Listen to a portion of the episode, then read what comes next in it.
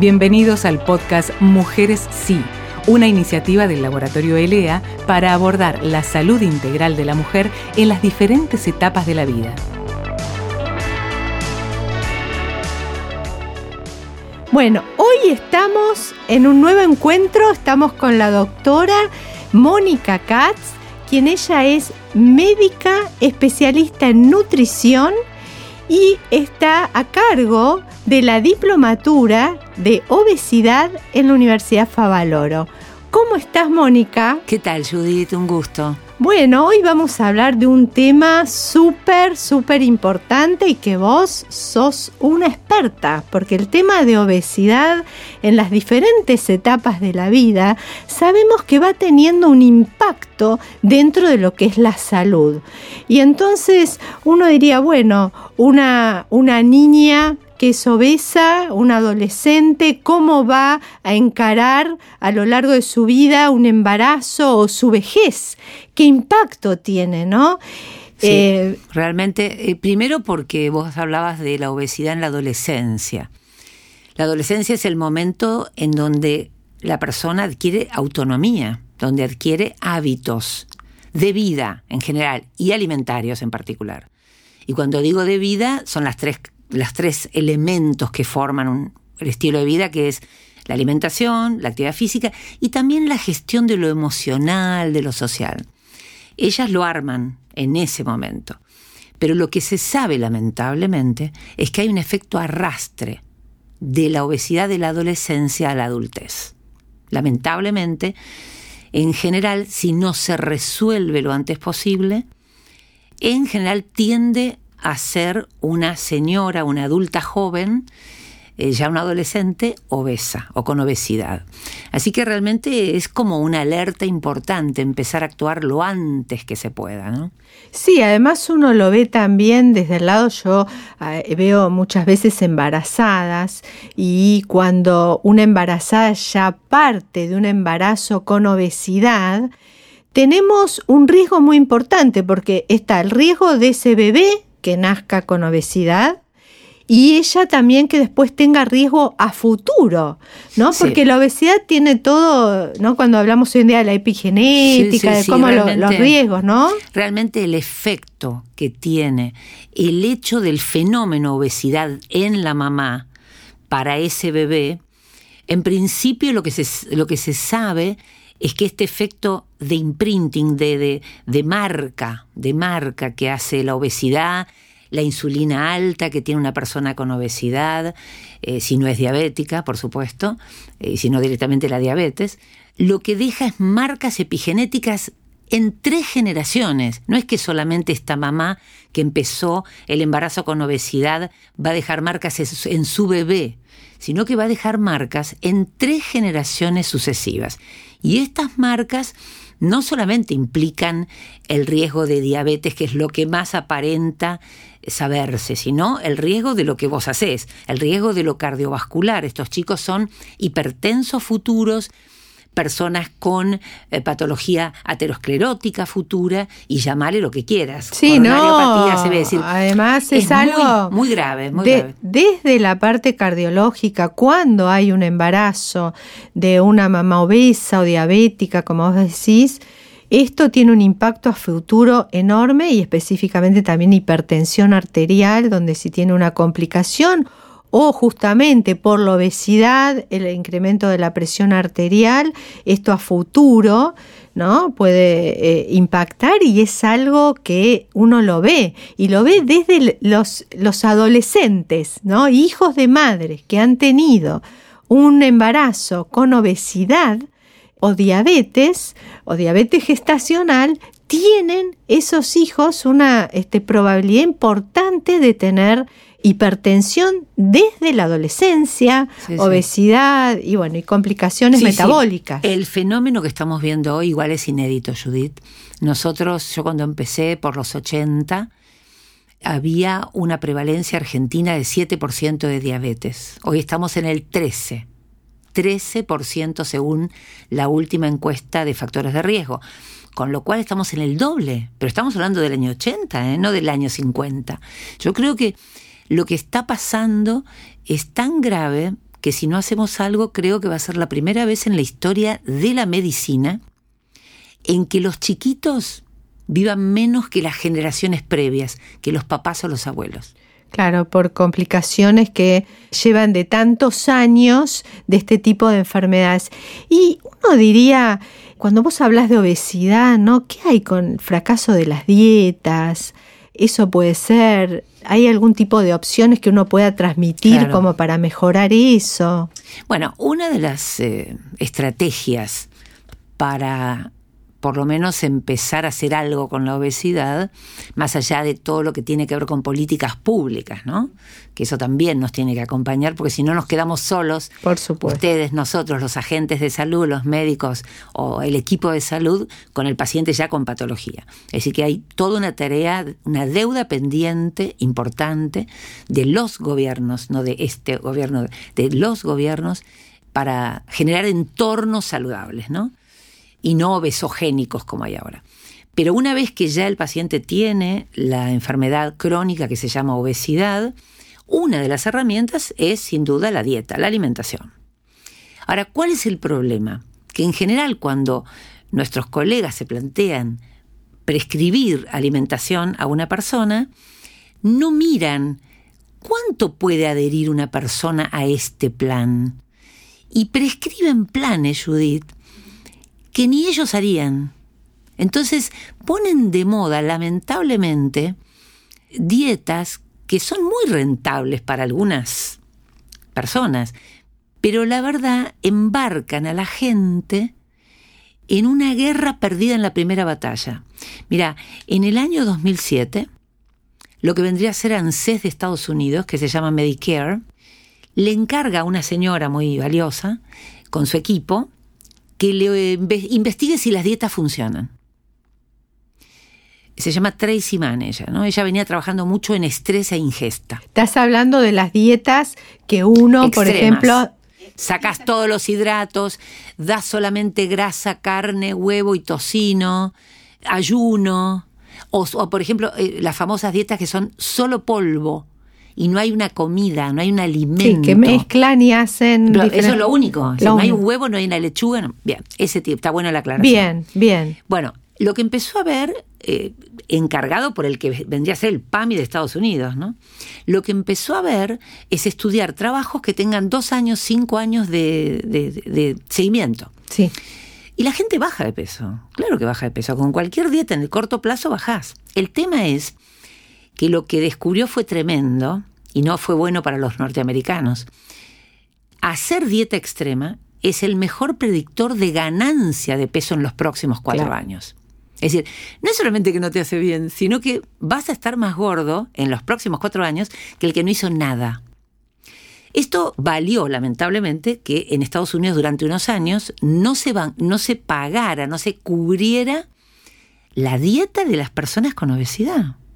Hasta que después, bueno, vino vino otro movimiento y bueno, hoy por suerte se cubre como acá en Argentina, ¿no? Sí, también lo que se ve cuando hacen dietas tan extremas requieren suplementos dietarios. Entonces, cuando uno dice requiero suplementos dietarios porque la dieta que hago es tan estricta claro que es insuficiente. Entonces, estos suplementos, ¿qué rol juegan también en estas personas que un, se, los, se lo agregan a esa dieta estricta? Y mira, acá estuvo de moda mucho tiempo, que yo no la nombré porque no está tan de moda, pero te digo, muchos colegas nuestros le decían sí, porque el paciente bajaba de peso, que era una dieta de hambre. No era el ayuno intermitente que está de moda ahora, ahora están de moda la keto, una dieta cetogénica que no tiene casi hidrato, ni fruta, ni verdura, tiene todo carne, grasa, carne, grasa. Y está el ayuno intermitente. Pero en ese momento estaba de moda una dieta de 800 calorías, una dieta de hambre, ¿no? Y muy famoso, los famosos la hacían, todos bajaron de peso. Y en ese caso no podías hacerla sin vitaminas, como decís vos. Es decir, si no tomabas suplementos de potasio, porque no comían casi nada, si no tomaban suplementos de potasio y vitaminas, no podían hacerla. Claro, ¿vale la pena, como decís vos, hacer un plan alimentario en el que sí o sí tenés carencia y tenés que entonces suplementarlo? ¿O vale la pena replanteártelo y, y, seguir llevar adelante un plan alimentario en el que haya más o menos de todo? Y a ver, es re interesante, pero ¿qué lugar acá la mujer, ¿no es cierto? ¿Qué es lo que sucede acá con la mujer con el tema de las dietas? Porque hay una situación de el cuerpo de la mujer bella y donde la dieta y la actividad física y ojalá pudieran hacer un buen plan de alimentación y que puedan hacer la actividad física que acompañe a este plan de alimentación, Acorde a tu experiencia, el tema de las mujeres, ¿vos cómo, cómo las encuadrás en todo esto? Bien, pues es que nosotros después de, de un libro primero que se llamó No Dieta, nos dedicamos a pensar por qué la gente hace dieta, por qué las mujeres hacen dieta. La verdad que la mayor parte de los dietantes son mujeres. Y escribimos un libro que fue muy lindo escribirlo con mi hija, eh, Más que un cuerpo, más que un cuerpo. ¿Por qué más que un cuerpo? Porque para la mujer, en la cultura hoy, la mujer es solo un cuerpo. Y como es solo un cuerpo, lamentablemente, es lo que más se jerarquiza de una mujer, no importa todo lo que valga, lo que sepa hacer, no importa lo valiosa que sea como ciudadana, como compañera de trabajo, como madre o abuela, como amiga o vecina, no, el, el cuerpo es lo único que pareciera valorar a una mujer. Y esto es dramático, entonces la lleva a buscar cualquier recurso, aún poniéndose en riesgo, aún sometiéndose a estas dietas que para nosotras son violencia simbólica de género. Porque comer 800 calorías y necesitar entonces suplementos, comer solo polvos o estar ayunando cuando la la verdad que el hambre es una deuda social, no puede ser un tratamiento. ¿no? Sí, además de que es un estereotipo, ¿no es cierto? que hoy, en, que hoy en día la mujer, además de todos los roles que cumple, tiene que estar bella, hermosa, eh, ¿no es cierto?, exteriormente, donde la realidad es otra, porque podés estar bella, hermosa y muy enferma de un montón de otras cosas, y muy infeliz. Y muy infeliz. Entonces, yo atiendo, se ríen los pacientes con sobrepeso, las mujeres con sobrepeso que vienen, que me dicen, yo quiero ser flaca, yo quiero ser flaca. No me importa si, así, ¿eh? No me importa si me muero. Yo me quiero morir flaca. Es dramática. bueno, creo que ahí la tenemos que mandar al psicólogo. Va al psicólogo seguro. o al psiquiatra para que también tenga un tratamiento adecuado, porque eso es terrible. Es terrible. Pero Judith, yo te quiero contar que para que vos te sientas valiosa, te tienen que, que mirar con ojos valiosos desde chiquita. Y hay muchos papás que no acompañaron a estas nenas a sentirse valiosas. Y esto es algo que hay que hacerlo temprano en la vida de la mujer. Estas chiquitas seguramente, y son regias, y las vieras, son regias, son fantásticas, eh, tienen buenas vidas, y sin embargo, lo único que vale en ellas es un número en la balanza, el peso. Que no es más que eso, es un número. El peso no mide ni tu inteligencia, ni tu felicidad, ni tu capacidad. Pero bueno, ella te lo dicen. Yo estoy bien, me subo a la balanza, subí medio kilo y mi vida, mi día está arruinado. Por eso es que están dispuestos, dispuestas a hacer cualquier cosa, porque en realidad las define su cuerpo. Pero fíjate, un cuerpo no te define. Fíjate que si desde la infancia una niña piensa de esa manera, una niña adolescente, ya de por sí va por un camino enfermo. Absolutamente. pero va a ir enfermo en búsqueda de situaciones que uno debería eh, de alguna manera terminar con eso. Y pero Judith, ¿cómo lo harías? Educar. y pero ¿cómo haces? ¿Cómo haces cuando las nenas te dicen, uno lo ve todos los días, viene una chica de 20, contame de tu mamá. Mamá no se sienta a comer. Mamá en el horario de la comida lo sumo parada como un yogur. O mamá se siente y lo primero que dice es, estoy gorda, no, esto no lo como, sacámelo de acá. Es decir, ¿cómo haces cuando los ojos jóvenes, los oídos jóvenes, los cerebros jóvenes de, chicas adolescentes o, adultas jóvenes tienen al lado una mamá con una infelicidad corporal que lo vive recordando? Y justo en el momento de la mesa, no sabes, una de las cosas que nosotros hacemos la primera consulta cuando vienen mujeres mamás, hijas o hermanas, es apaguemos el discurso dietante en la mesa. el colesterol es muy importante. Vos no podés hablar de colesterol en la mesa. Vos no podés empezar a poner en la mesa el riesgo cardiovascular y el colesterol cuando estás sentado en la mesa delante de nenas o de jóvenes. ¿Por qué? porque empezás a tornar el alimento persecutorio, hablando cuando terminan de comer. Sí, es tan importante lo que decís. Creo que la mesa es un momento de encuentro, muchas veces familiar y con la vida que se lleva hoy en día, eh, bueno, ahora están todos, muchos en casa y todos juntos, pero la realidad es que si no es el momento de reunirse para cenar, muchas veces porque cada uno tiene su actividad, debería ser un momento de encuentro y de poder disfrutar y de hablar de las cosas que te hagan bien, es decir, de eh, alimentación saludable o eh, priorizar lo que se está haciendo para que toda esa familia no tenga un buen momento y que quede algo. Pero vos sabes que en ese momento lo más saludable, por, lo, por la dinámica que se pone en juego, es decirles que no hablen de comida. Mirá lo que llegamos. Hablen de la vida, cómo les fue el día hoy, los amores, los proyectos, el trabajo y el estudio. Porque si se ponen a hablar de comida, las chicas te dicen, veo la mirada de mi mamá y me está diciendo que comí mucho, entonces estoy gorda. Es muy impactante las miradas en la mujer. En general, ¿eh? eh y desde el, punto, desde el punto de vista así de la obesidad hoy en día también, es decir, hubo, hay, hay como una trayectoria en cuanto a tratamientos específicos para la obesidad, además de cuando uno dice, bueno, la alimentación. Y a veces vienen y me dicen, bueno, hay, hay medicación para adelgazar. ¿Vos qué opinás? Si eso, si eso vos tenés más experiencia dentro de tu consulta. Eh, Bien. Mira, la base de cualquier eh, tratamiento para la obesidad es el cambio de estilo de vida, lo sigo repitiendo. Y lo mismo sucede en cualquier enfermedad crónica como la cardiovascular, ¿no? no hay, o diabetes o la que sea. Es decir, gestión del estrés y las emociones, lo social, actividad física y alimentación. En este momento tenemos un privilegio, Judith. Por primera vez en años tenemos tres fármacos para uso crónico. Igual todo este tipo de cosas yo te pregunto porque hay pacientes que vienen y dicen, bueno, hay, hay medicación para adelgazar y yo creo que priorizo todo lo que es, digo, bueno, qué edad tiene, qué antecedentes tiene, qué alimentación tiene, ¿no? Si tiene hipertensión, el beneficio que es eh, hacer una buena dieta y darle toda la educación de una dieta. de peso, y baja la presión. vos lo habrás visto, el paciente baja de peso y vos le tenés que cambiar la medicación. Exactamente. Hay veces que, bueno, dentro de pacientes que he tenido obesos que se han hecho las cirugías bariátricas y todo eso y que eran hipertensos y eran diabéticos y después del descenso, de gran descenso de peso, hay remisión. Hay remisión.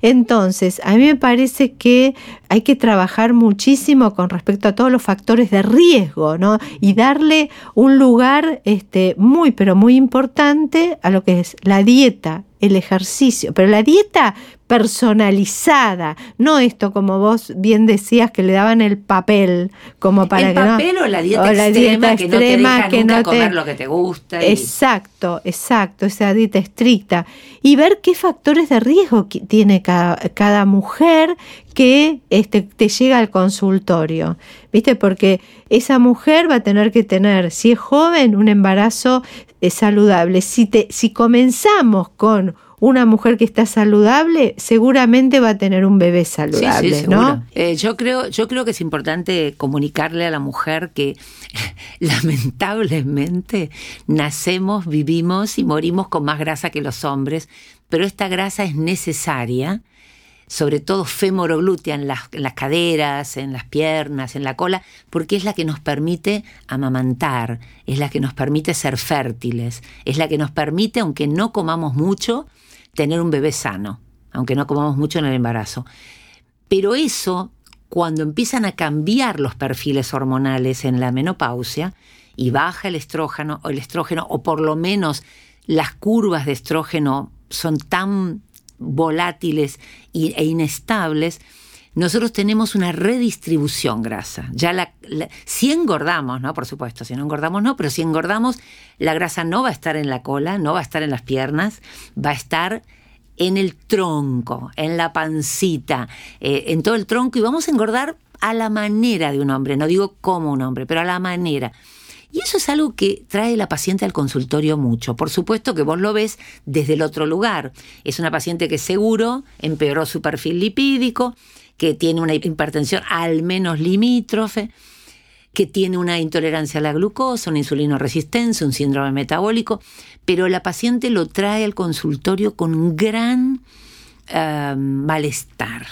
Y gran sí, malestar. porque es algo que primero que le cambia el cuerpo, después que es la aceptación de todos estos cambios y toda la sintomatología que muchas veces trae la menopausia y como vos bien decís, los lípidos, el perfil lipídico cambia totalmente. De hecho, este, uno sabe que todo lo que es el colesterol son las bases de las hormonas. Entonces ahí, eso al disminuir claramente, tenemos un cambio en todos los valores del perfil lipídico. Le sube la presión arterial, aumenta de peso. Ton, son cosas creo que... que... es algo que...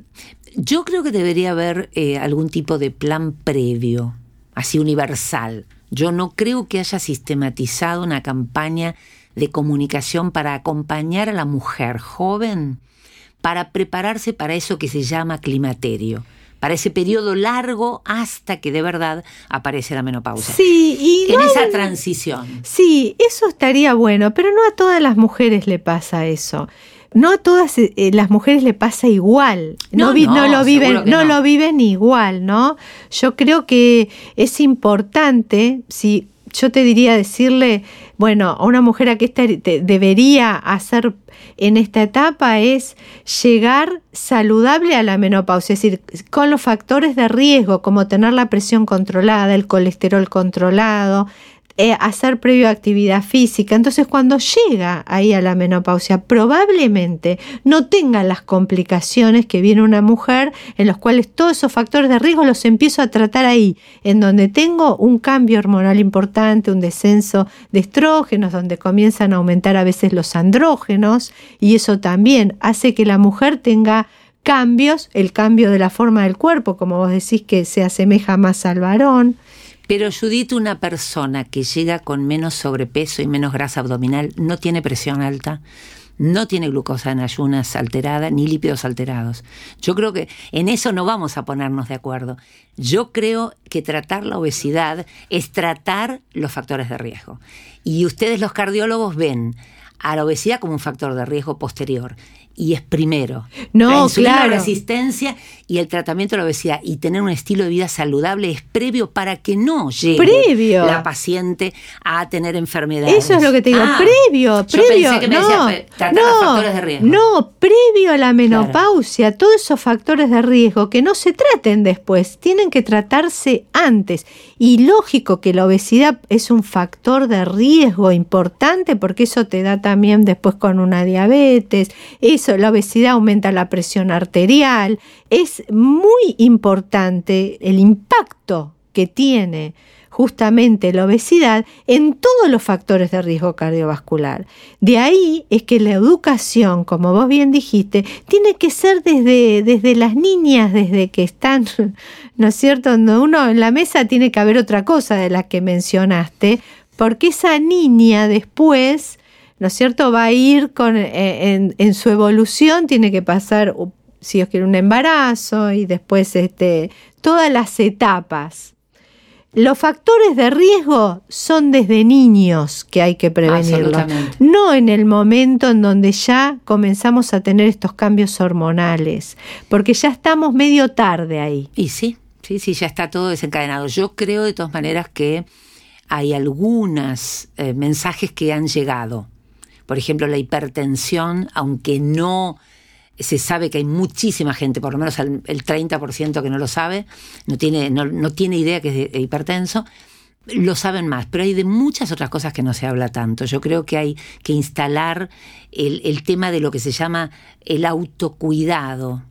La mayor parte de las cosas que se hacen en la vida es autocuidado. Mira, estamos, uno trabaja mucho con el tema, al menos de hipertensión, donde desde diferentes sociedades se trabaja, hay una campaña muy importante, Sí, es- ahí conoce, conoce, buena, conoce y controla tu presión arterial, donde se mide en todo el país.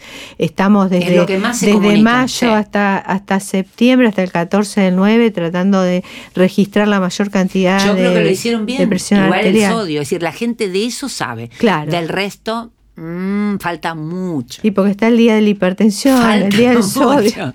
Pero en serio, bueno, pero está bien. Pero, hay que hacer difusión. de todo esto hay que, hacer mucha difusión. Esta es una forma de que nosotros podamos transmitir, es una oportunidad que nos dan para poder transmitir este tipo de cosas. Y si yo te digo, déjame tres tips, por ejemplo, tres mensajes ah, para, para nuestros oyentes. Bien, lo primero que les diría es que si no se mueven hoy, si no están haciendo nada, en pandemia o sin pandemia, que traten de bajarse un cuentapasos del celular o comprarse uno, porque total pueden pagarlo en cuotas con las empresas de, virtuales. No son caros y traten de llegar a 10.000 pasos. Hoy hay muchísima evidencia que el que hace menos de 4.000 pasos tiene muchísimas más probabilidades de tener riesgo alto de todas estas enfermedades crónicas como nombramos hasta ahora, lípidos, hipertensión, enfermedad cardiovascular, diabetes, etcétera, cáncer. Así que 10.000 pasos es, la cifra en las chicas mayores de 18 años. Hasta los 18 años son 12.000 pasos por día. ¿Y cómo es esto? Acumulativo. Mientras te pones un video de YouTube y bailas sola, mientras paseas tu perro, mientras haces las compras, o mientras vas a trabajar y bajas del colectivo una estación antes. Lo segundo que les diría es que traten de no embarcarse en dietas locas. La Sociedad Americana del Corazón en el año 85 publicó un decálogo de cómo reconocer una dieta de moda, adelantados en el tiempo. Y empieza diciendo, si suena demasiado bueno para ser verdad, no, no lo hagas. It's, too good to be true. Si es muy bueno para ser verdad, para ser real, no lo hagas. Así que creo que lo que hay que ver es si esta dieta que yo leí en internet que la hace mi amiga, no se la daría a mi hijita o mi nietita de tres años o a mi abuelita de 80, no es para mí. Lo segundo que les diría, no te embarques en una dieta loca. Y lo tercero es empezar a tratar de entender que está bien no estar bien. Que está bien tener emociones, que las emociones son mensajeros. Y está bien no estar bien, pero no está bien comer para estar bien para no pensar, no decir o no sentir. Entonces, si sienten que no pueden con sus emociones, si ven que el enojo, el aburrimiento, la tristeza te lleva a la heladera por segunda vez, te lleva a poner comida para no pensar, me parece que llegó el momento de pedir ayuda. Perfecto, muy clara y, realmente debe pedir ayuda. Así que bueno, te agradezco mucho. Gracias a eh, vos, Moni, la verdad que muy buenos conceptos nos has dejado.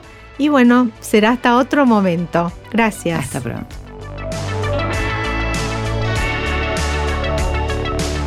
Si te gustó este podcast, seguí la playlist en Spotify y compartila.